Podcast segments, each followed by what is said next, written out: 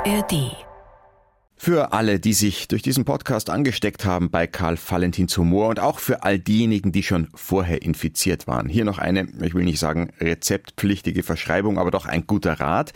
Hören Sie sich auch noch mein Feature Karl Valentin, der bayerische Patient an. Zu finden im Podcast Das bayerische Feuilleton.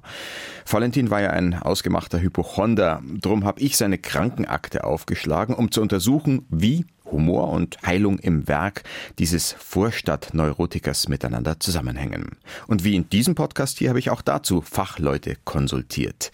Den Mediziner und Musikkabarettisten Dr. Georg Ringsquandl zum Beispiel oder die Theaterregisseurin Claudia Bauer, die sich mit den Risiken und Nebenwirkungen des wortglauberischen Witzes von Karl Valentin befasst hat, über den man sich ja bekanntlich krank lachen kann. Aber, wie hat schon der Valentin selber gesagt, gar nicht krank ist auch nicht gesund.